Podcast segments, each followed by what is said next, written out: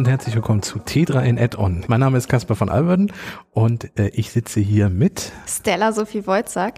Wir hatten heute ein paar technische Schwierigkeiten. Auch das kann bei digitalen Pionieren vorkommen. Sie sind jetzt gelöst. Naja, das Problem ist, dass ich auf die großartige Idee kam, einfach heute mal das Aufnahmetool zu wechseln und ohne Probelauf loslegen zu wollen. Und dann kann solche Dinge passieren. Aber egal, darüber wollen wir gar nicht sprechen, sondern wir gehen direkt über zu dem ersten Thema, nämlich dem Fail der Woche.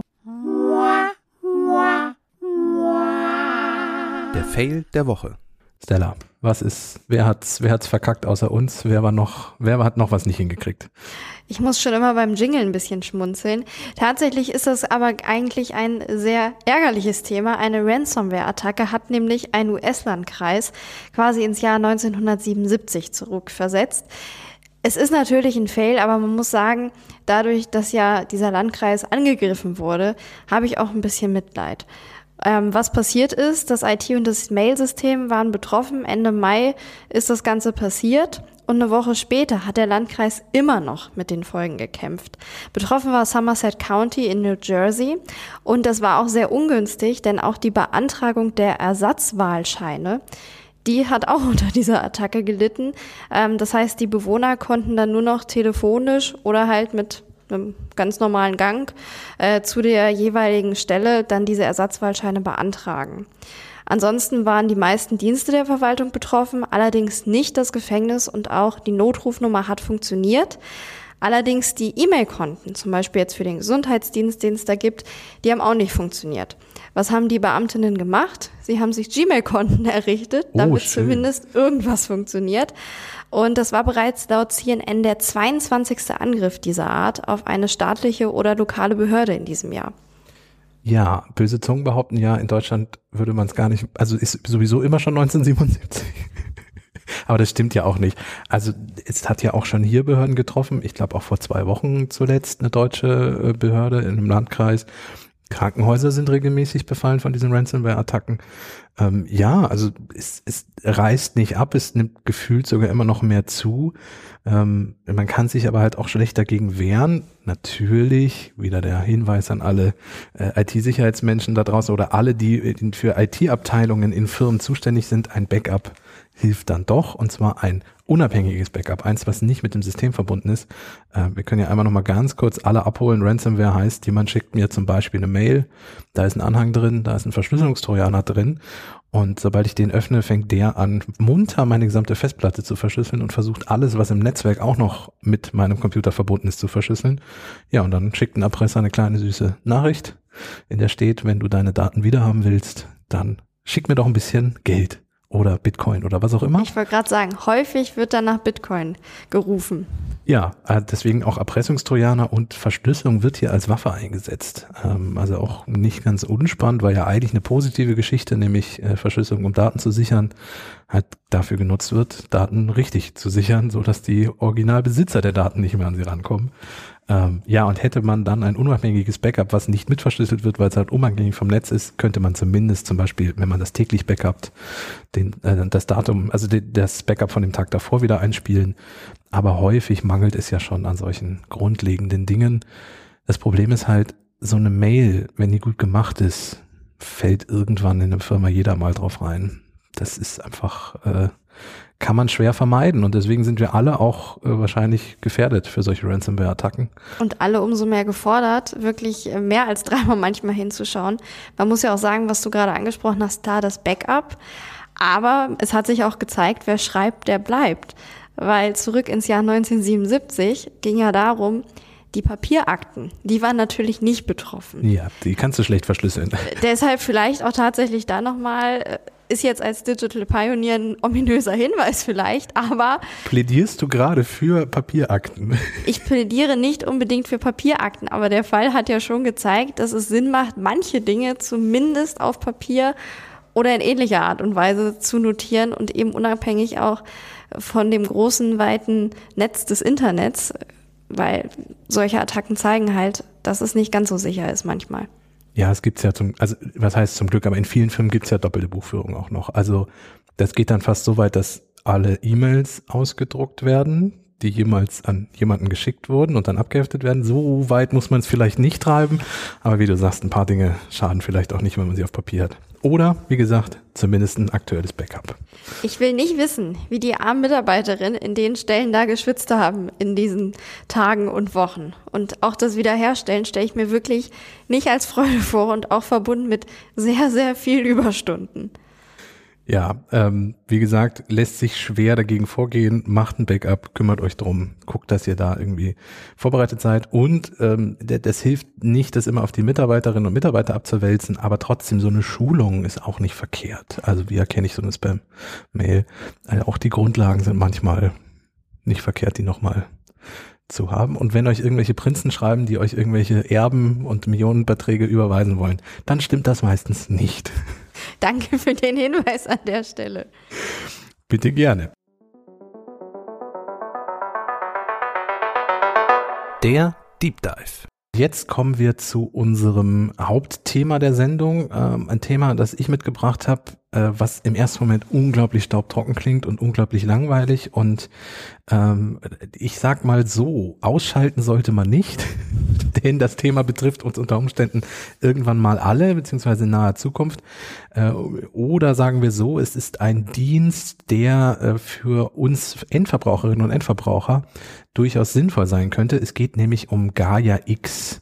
Ähm, viele sagen, das ist die EU-Cloud. Ähm, was ist Gaia X? Ähm, das ist ja so ein bisschen so eine Antwort von der Europäischen Union auf die großen amerikanischen Cloud-Anbieter, weil in den Staaten Google Cloud, äh, wer kennt sie nicht alle, ähm, gibt es nun eigentlich ja schon alles auch an Funktionen, was man braucht.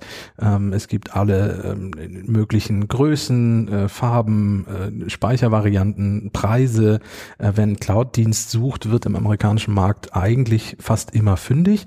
Das Problem ist halt oft der Datenschutz, da ja auch zum Beispiel gewisse Daten gar nicht in den Staaten gespeichert werden dürfen. Und die EU hat sich jetzt überlegt, ähm, lass doch da mal was machen oder hat sich das schon vor ein paar Jahren überlegt. Nur sie wollen jetzt nicht, und das ist das, was man, deswegen kann man das auch nicht unbedingt als Cloud-Anbieter bezeichnen. Sie wollen jetzt nicht selber eine EU-Cloud aufmachen. Ich weiß nicht, EU-Cloud klingt auch nicht nach einer wirklich guten Lösung. Würdest du eine Cloud, die die EU zusammengebastelt hat, irgendwie bei der Digitalkompetenz, die manchmal herrscht, würdest du die nutzen wollen? Also ich möchte da jetzt das gar nicht ganz so negativ machen. Ich finde den Namen EU-Cloud zumindest ein bisschen eingängiger als Gaia X, mhm. weil, wobei man sagen muss, der Name, der hat eine Geschichte. Und zwar stammt er von der griechischen Gottheit Gaia, die halt, das heißt übersetzt die Gebärerin, und die ist aus dem Chaos entstanden. Und ich finde, mit dem Hintergrund wirkt das nochmal ein bisschen anders, nämlich der Satz aus dem Chaos entstanden, wie die EU da scheinbar auf die Idee gekommen ist. Also so wie ich es verstanden habe, soll es ja die nächste Generation einer europäischen Dateninfrastruktur sein. Genau, richtig. Keine Cloud, sondern es soll eine Infrastruktur für Cloud-Dienste anbieten. Genau, und der große Vorteil soll halt sein, dass diese Cloud-Infrastruktur erstens natürlich das Thema Datenschutz ganz groß schreibt. Äh, Dateninfrastruktur soll auf sicheren Servern liegen und der äh, sichere Austausch von Daten soll ermöglicht werden. Also es ist eigentlich eine Infrastruktur, die für die Vernetzung von Cloud-Diensten da ist und halt viele Dinge gleich mitdenkt und vor allem ähm, viele Firmen direkt mit beteiligt. Und das sind im Moment schon über 500 und da sind auch so ganz kleine Unternehmen wie BMW, Bosch, die Telekom, SAP oder Siemens mit dabei. Also auch große Läden, die auch ein Interesse daran haben, zusammen eine Infrastruktur aufzubauen, Cloud-Service, der ähm, gut miteinander funktioniert. Was ich aber auch ganz interessant finde, du hast jetzt gerade die Großen genannt, aber bei dem Projekt geht es ja auch gezielt darum, die Kleinen abzuholen und überhaupt mit dem Thema Dateninfrastruktur in Verbindung zu bringen. Weil das ist ja auch etwas, ähm, was aktuell noch ein bisschen leidet, mhm. weil gerade kleinere Unternehmen, die KMUs, damit vielleicht noch nicht ganz so vertraut sind und auch Vorbehalte haben, Bedenken haben wegen der Sicherheit. Und deshalb ist, glaube ich, bei äh, Gaia X auch wichtig, dass die EU da Wert auf Transparenz legt, um wirklich die Unternehmen abzuholen und eben auch wettbewerbsfähig zu halten für die Zukunft. Genau.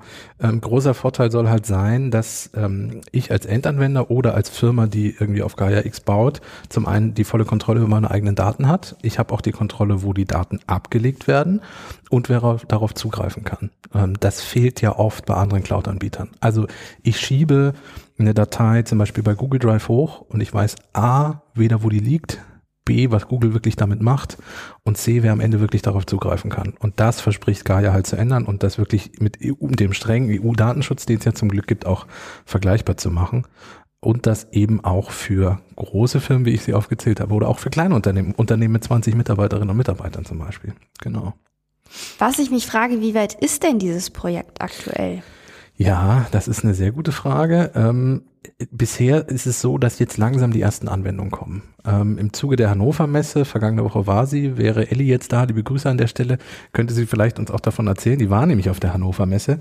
Da gab es ein erstes Projekt, nämlich äh, ein österreichisch-deutsches Forschungsprojekt. Und ich weiß wirklich nicht, wie man das aussprechen soll. Ich versuche es mal deutsch auszusprechen, nämlich EU pro Gigant. Ich weiß jetzt nicht, ob U Pro Giant die richtige Variante wäre. Also generell ist bei dieser Gaia X-Geschichte alles mit Namen so ein bisschen ich habe mich Seltsam. nur gerade, ich glaube, das hat äh, Kasper auch in meinem Gesicht gesehen. Ich glaube, ich habe gerade geguckt wie ein Auto, nur nicht so schnell. Was verbirgt sich denn hinter dem speziellen Namen? Äh, auch wieder ein sehr spannendes Projekt, was vor allem auch mal zeigt, was Gaia X wirklich ist und was es kann und wo die Vorteile liegen. Die Idee ist nämlich hinter diesem äh, Forschungsprojekt, dass kleinere Unternehmen, die zum Beispiel in der Fertigung tätig sind, die haben ja Maschinen, sei es zum Beispiel CNC-Fräsen.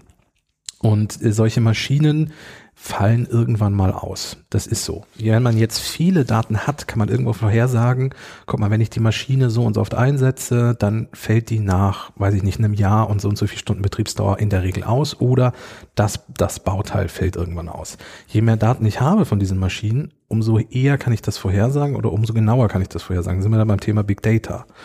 Ähm, das Problem ist, wenn ich 20 Mitarbeiterinnen und Mitarbeiter und eine CNC-Fräse habe, habe ich nicht viele Daten am Ende des Jahres. Das heißt, ich kann schwer vorhersagen, was da passiert. Wenn sich jetzt viele kleine Unternehmen zusammentun oder alle Unternehmen, die diese CNC-Fräse einsetzen und alle ihre Daten gemeinschaftlich in eine EU-sichere Datencloud legen und alle darauf zugreifen können, können alle viele Daten sammeln und feststellen, oh, guck mal, dieses Bauteil von der CNC-Fräse ist problematisch, sollten wir austauschen, bevor sie ausfällt. Denn wenn sie ausfällt, bringt das der Firma natürlich viele Verluste, weil sie nicht fertigen können und so weiter und so fort. Das heißt, das vorher zu wissen und proaktiv Dinge austauschen zu können, hilft dann einfach. Und das soll halt dieses österreichisch-deutsche Forschungsprojekt äh, ermöglichen und hat dafür auf der Hannover Messe auch schon mal zwei CNC-Fräsen, die an zwei unterschiedlichen Orten standen, miteinander verknüpft auf Grundlage von Gaia X und hat damit mal Daten gesammelt. Und sowas wird in Zukunft dann noch vermehrt kommen. Wie gesagt, aktuell ist das noch ein Forschungsprojekt und die anderen Projekte, die mit Gaia X realisiert werden, sind auch alle noch nicht so meines Wissens nach, soweit ich jetzt recherchiert habe, dass sie morgen einsetzbar sind. Aber es kommt. Und deswegen wollte ich heute oder fand ich das gut, dass wir darüber sprechen, weil man mit Gaia X irgendwas anfangen können sollte im Hinterkopf, wenn das denn jetzt demnächst mal hoffentlich ein paar Projekte darauf aufgebaut werden, die sinnvoll sind. Gibt es denn da vielleicht noch ein paar Meilensteine? Hm also was, glaube ich, ein ganz wichtiger Punkt ist, ist, dass die Firmen das annehmen. Und da gab es jetzt, und deswegen sprechen wir da unter anderem auch drüber, ganz aktuell eine Bitcoin. Äh, ist es Bitcoin? Nein, Bitkom. Ich wollte, ich war, Bitcoin. Ich, ich habe auch gerade gedacht, Moment. Die heißen einfach zu ähnlich. Gibt es eine Bitkom-Umfrage unter, ich glaube, 600 Unternehmen und äh, die haben herausgefunden, dass 46 Prozent dieser Unternehmen tatsächlich eine Cloud-Lösung mit auf Gaia X-Basis nutzen wollen und 14 Prozent das sogar schon fest eingeplant haben. Also die haben sich damit schon auseinandergesetzt und das betrifft kleinere Unternehmen, aber auch große Unternehmen, wie die ich eben aufgezählt habe.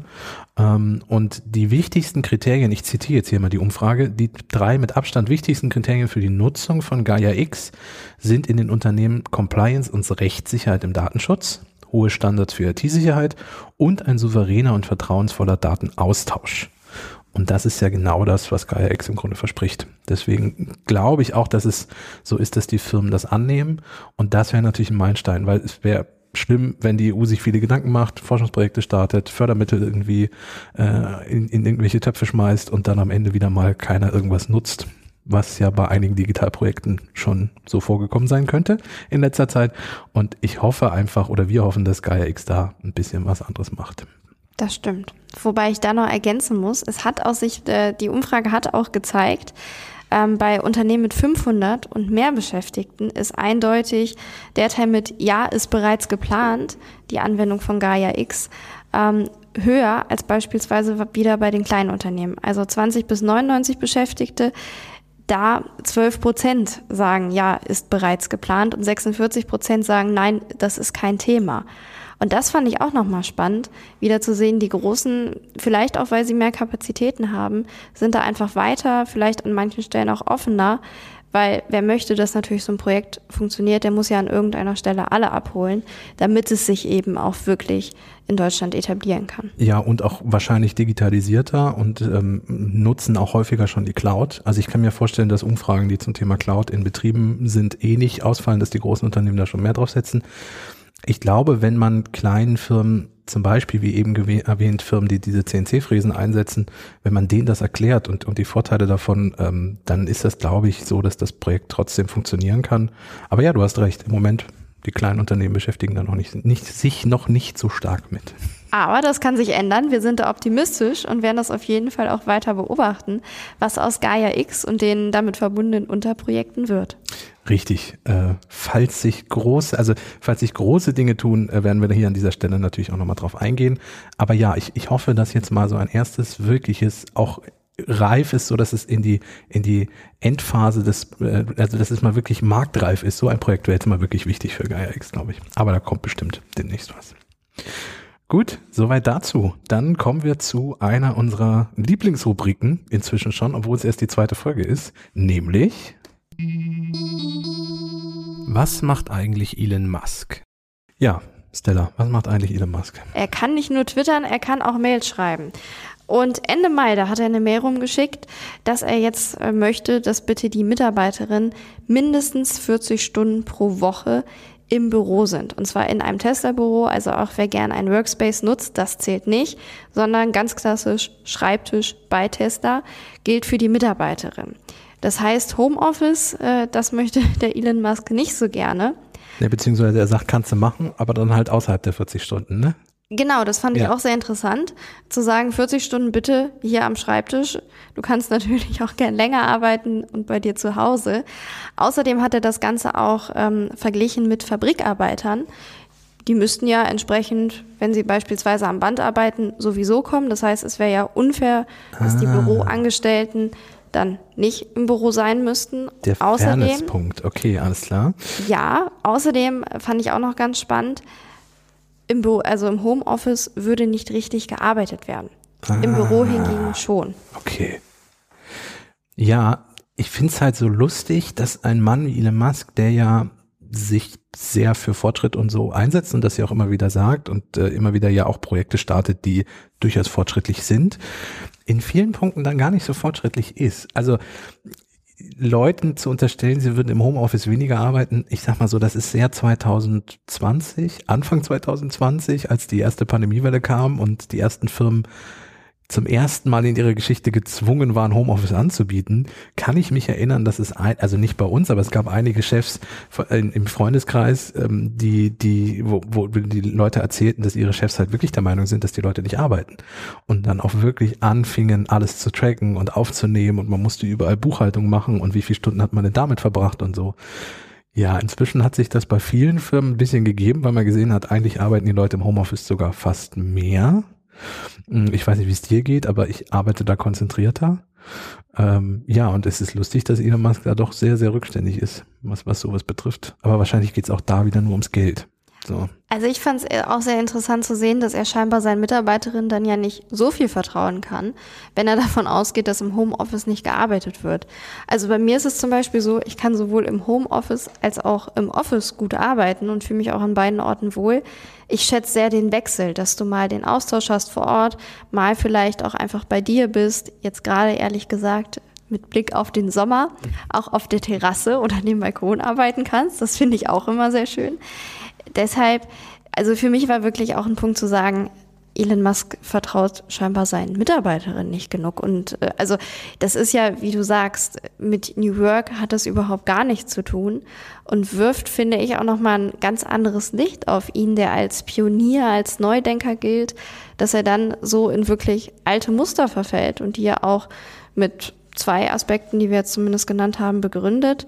Er hat auf jeden Fall Gegenwind bekommen. Also sowohl die Twitter-Community, bei der, der auf Twitter wurde die E-Mail veröffentlicht, die war gar nicht begeistert, wie man sich vorstellen kann. Wann, wann ist die mal begeistert, kann man zurückfragen. Gut, das stimmt natürlich. Allerdings regt sich zum Beispiel auch in Deutschland von, sagen wir mal, offizieller Seite Widerstand, der auch von IG Metall unterstützt wird. Ja, klar. Gut, die muss natürlich an der Stelle irgendwie äh, eingreifen. Äh, ich, ein anderer Aspekt, der, glaube ich, ähm, ihm auch noch auf die Füße fallen könnte, wäre, dass viele Mitarbeiterinnen und Mitarbeiter das einfach inzwischen fordern und auch ähm, das nicht einsehen, dass es nicht so ist und ich mir durchaus vorstellen könnte, ich meine, wir sind, wir leben in Fachkräftemangelzeiten, äh, dass, dass die Tesla-Mitarbeiterinnen und Mitarbeiter dann irgendwann mal sagen, okay, wenn ich jetzt gar kein Homeoffice mehr habe, wenn ich überhaupt nicht mehr flexibel irgendwie arbeiten kann, dann gucke ich halt, wo es woanders äh, auch schöne Arbeit gibt, wo ich das dann kann. So, und das könnte unter Umständen nochmal zu Problemen führen. Es passiert ja immer wieder, auch bei Tesla, dass ja Leute abwandern und selber irgendwelche Autos jetzt bauen. Das passiert ja regelmäßig. Ähm, ja, ist vielleicht ein bisschen schade. Ich, ich persönlich möchte zum Beispiel, glaube ich, in keiner Firma bearbeiten, wo es Homeoffice gar nicht gibt. Nee, also das trifft bei mir auch so zu. Ich finde gerade diese Wahlmöglichkeit zu haben auch sehr wichtig. Strich Flexibilität, das gehört einfach mittlerweile zu unserer Zeit dazu. Ich frage mich auch, Tesla stand ja schon häufiger auch mal in der Kritik und es wurde diskutiert, weil von Mitarbeiterinnen auch Überstunden wirklich gefordert, nicht gefördert, sondern gefordert werden. Gefördert werden sie wahrscheinlich auch mit dem Arbeitspensum. Aber ich frage mich, wie attraktiv dann wirklich der Arbeitgeber auf Dauer sein kann oder ob es vielleicht auch etwas ist, allgemeinhin heißt es ja manchmal bei uns in Deutschland, wir haben Urlaubstage, wir haben sowas wie Betriebsräte, wir legen eben Wert auf den Schutz der Arbeitnehmerin. In den USA ist es ja manchmal vielleicht ein bisschen anders und darüber wird auch anders diskutiert. Also vielleicht sitzen wir hier auch und sagen, das ist ja, das ist ja unfassbar. Aber ich muss äh, zugeben, ich wüsste jetzt zum Beispiel nicht, ähm, wie es beim US-amerikanischen Mittelstand aussieht mit dem Thema. Ja, Mittelstand, gut, das weiß ich auch nicht. Ich weiß nur, dass ähm, es sehr, sehr große Proteste bei der Apple äh, gab, als nämlich Apple vor ein paar Wochen sagte, ähm, schön und gut, Pandemie ist vorbei, kommt alle wieder ins Büro. Ähm, und das war ja auch so eine Hauruck-Aktion, wo sie einfach gesagt haben, ab jetzt nicht mehr Homeoffice. Da gab es ja auch einiges an, an Kritik aus der Belegschaft und aus der Twitter-Community. Äh, und da hat's ja jetzt, also ich weiß gar nicht, wie das ausgegangen ist, aber das ist ja jetzt wohl nicht so, dass die so hardcore gesagt haben, jetzt alles Büro, sondern dass es jetzt schon so ein bisschen flexibler ist. Ich glaube aber weit nicht so flexibel, wie es gerne die, die andere Seite hätte. Ja, aber wie gesagt, müssen wir mal gucken, wie das mit, äh, mit Tesla weitergeht. Ich glaube, dass man, dass wir inzwischen so weit sind, dass man das nicht auf Dauer irgendwie durchsetzen kann. Ja, natürlich Leute oder Unternehmen, die Fließbandarbeit haben oder eine Arbeit haben, die man vor Ort machen muss. Da ist es natürlich nochmal ein bisschen was anderes. Aber die Bürojobs, die ja auch immer mehr werden, ja, also wir reden ja auch bei T3N regelmäßig über so Themen wie Workation und sowas. Das wird ja dann bei Tesla auch überhaupt kein Thema sein können. Wenn ich nicht mal mehr ins Homeoffice darf, dann werde ich ja wohl kaum zum Beispiel nach London fliegen dürfen, um von dort zu arbeiten und äh, dann nachmittags halt, wenn ich Feierabend habe, die Stadt zu genießen oder solche Dinge. Also ich glaube nicht, dass das bei Tesla aktuell auf der Agenda steht, außer du machst eine Geschäftsreise. Das kann natürlich sein. Allerdings muss ich sagen, du hast gerade was Apple hattest du genannt. Ja. Und vergangene Woche. Ja. Da hast du gesagt, du freust dich ganz doll auf was. Ach Gott.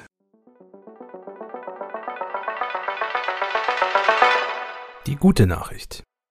Ja, die gute Nachricht vergangene Woche war, dass ich gesagt habe, jetzt kommt Apples VR oder AR Headset endlich wirklich. Und ähm, ja, Apple hat vorgestern Abend sich einfach überlegt, oder Montagabend, es ist ja, äh, je nachdem man den Podcast hört, ähm, Montagabend bei der Vorstellung der, äh, bei der Eröffnung der Entwicklerkonferenz, die die ganze Woche übergeht, mh, einfach mal das Thema überhaupt nicht mehr erwähnt. Also nicht mal in den Vorstellungen der Betriebssysteme wurde auch nur im Ansatz Augmented oder Virtual Reality erwähnt, was schon auffällig ist. Aber wenn du dir in die einzelnen Sessions mal reinguckst, also iOS 16 zum Beispiel, das iPhone-Betriebssystem, hat jetzt wieder Verbesserungen für Augmented Reality mit dabei. Und das heißt, die Entwicklerinnen und Entwickler, die auf diese Konferenz fahren oder sich diese Video-Sessions angucken, es ist eine hybride Veranstaltung, die können auch sehr, sehr viel zum Thema Augmented Reality für ihre eigenen Apps sich angucken und lernen.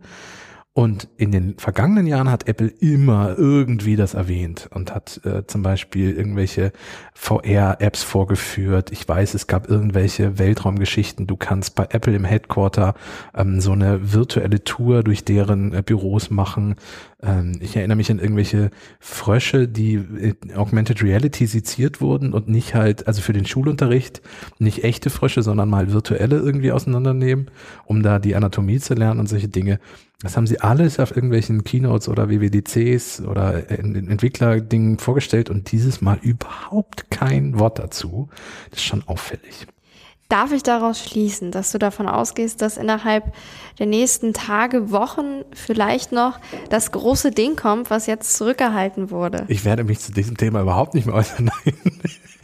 Gerüchte war, also es gibt ja immer so Analysten. Es gibt ja so Menschen, die sich Analysten nennen, die wohl relativ gut in der Materie drinstecken und Kontakte zu Mitarbeiterinnen und Mitarbeitern aus irgendwelchen Firmen haben. Und es gibt einen Apple-Analysten, der jetzt sich sicher ist, dass wir im Januar eine extra Veranstaltung für die Brille haben werden. So. Das ist in einem halben Jahr. Richtig. Das dauert also noch. Also gut, ich kann verstehen, dass natürlich du als Fan ganz begeistert wartest. Ja, ja, ja, ja, ja okay, gut. Augmented Reality Fan. Ähm, Apple gegenüber immer mal wieder auch ganz kritisch. Zum Beispiel habe ich mich äh, gestern auch leicht aufgeregt, weil äh, sie die Möglichkeit, das iPad endlich auch mal an einem externen Monitor anzuschließen und den Monitor voll zu nutzen, ähm, die wird nur mit den ganz neuen iPads funktionieren, obwohl ich mir sehr, sehr sicher bin, dass auch die Generation davor von der Hardware das locker hinkriegen würde. Das ist, glaube ich, und das ist eine Unterstellung, ich habe da keinen Beleg für, aber ich glaube, dass das eine reine Masche ist, um die Geräte voneinander abzugrenzen und äh, softwareseitig für dafür zu sorgen, dass man die großen, neuen, besseren iPads irgendwie haben möchte. So. Aber wie gesagt, das kann ich nicht belegen und das hat mich gestern ein bisschen gestört, weil ich nämlich eines der älteren iPads habe und ich diese Funktion dann nicht nutzen kann. Ja, aber wie gesagt, Augmented Reality bin ich großer Fan von, finde ich eine sehr spannende Technologie und ich hätte mich gefreut, weil ich halt glaube, das habe ich ja schon letzte Woche gesagt, dass wenn Apple damit um die Ecke kommt, dass das nochmal einen großen Schwung bringt. Und ich vermute, also Facebook ja, das ist ja immer so eine Geschichte, aber die sind ja schon ganz stark dabei. Facebook belächeln alle immer so ein bisschen und sagen, ja, Datenschutz. Das stimmt auch und ich möchte auch, glaube ich, nicht, dass Facebook alleine irgendwie das Metaverse entwickelt. Ich bin mir sehr sicher, dass Google auch an was arbeitet. Und ich kann mir durchaus vorstellen, dass Google da auch demnächst mal um die Ecke kommt und ihre neue Brille vorstellt. Die hatten ja schon vor Jahren mal eine, aber die war ganz klar ja auch Beta. So, die haben ja nie gesagt, das ist unser fertiges Produkt und so stellen wir uns Virtual Reality oder Augmented Reality vor. Und ich glaube, wenn Apple da jetzt um die Ecke kommt und mal ein Endgerät präsentiert, was wirklich jeder nutzen kann, der das möchte, ja, das könnte was bringen. Deswegen. Aber wir sind in der Rubrik die gute Nachricht und wir wollen nicht über die gute Nachricht der letzten Woche sprechen, die dann gar keine war. Diesmal habe ich eine gute Nachricht mitgebracht, die auch hoffentlich so bestehen wird. Und zwar wollen die Kommunen äh, das 9-Euro-Ticket verlängern, beziehungsweise sie wollen es eigentlich für immer quasi haben. Also es soll dann nicht 9-Euro-Ticket heißen und es soll auch ein bisschen anders aussehen. Aber ich zitiere mal den Hauptgeschäftsführer des Städte- und Gemeindebundes, nämlich Gerd Landsberg, der hat im Handelsblatt gegenüber gesagt, wir brauchen keinen kurzen ÖPNV-Sommer, sondern ein flächendeckendes ÖPNV-Land. Deshalb müssen wir darüber nachdenken, perspektivisch ein bundesweit gültiges, einheitliches und vergünstigtes Ticket folgen zu lassen. Heißt da nicht nur ein Euro-Ticket, wird auch nicht nur Euro kosten, wahrscheinlich ein bisschen mehr. Ist auch die Frage, ob das dann so ein Ticket ist, was deutschlandweit irgendwie gültig ist. Aber ich stimme ihm durchaus zu. Wir brauchen, und das zeigt ja auch der bisherige Erfolg des 9-Euro-Tickets, ähm, dass wir, glaube ich, ein günstiges Nahverkehrsticket brauchen, was dann mal länger hält als ein Tag oder eine Woche. So Tages- oder Wochenkarten gibt's ja schon.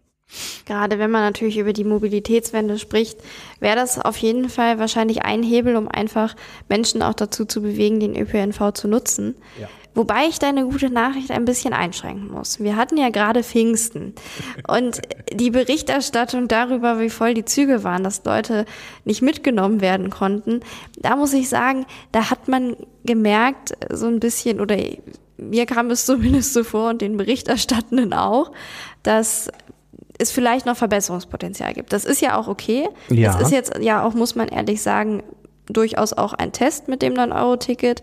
Es ist auch verständlich, dass viele Leute über Pfingsten vielleicht ans Meer fahren möchten. Aber da habe ich schon gedacht, naja, ist jetzt nicht ganz optimal gelaufen. Ja, ich, ich würde aber das sogar als Erfolg verbuchen, dass die Züge überfüllt waren. Das klingt jetzt nicht toll, weil ich selber schon oft genug in überfüllten Zügen stand. Ich bin bewusst Pfingsten nicht mit der Bahn irgendwo hingefahren im Nahverkehr, äh, weil ich mir schon gedacht habe, dass das gut angenommen wird.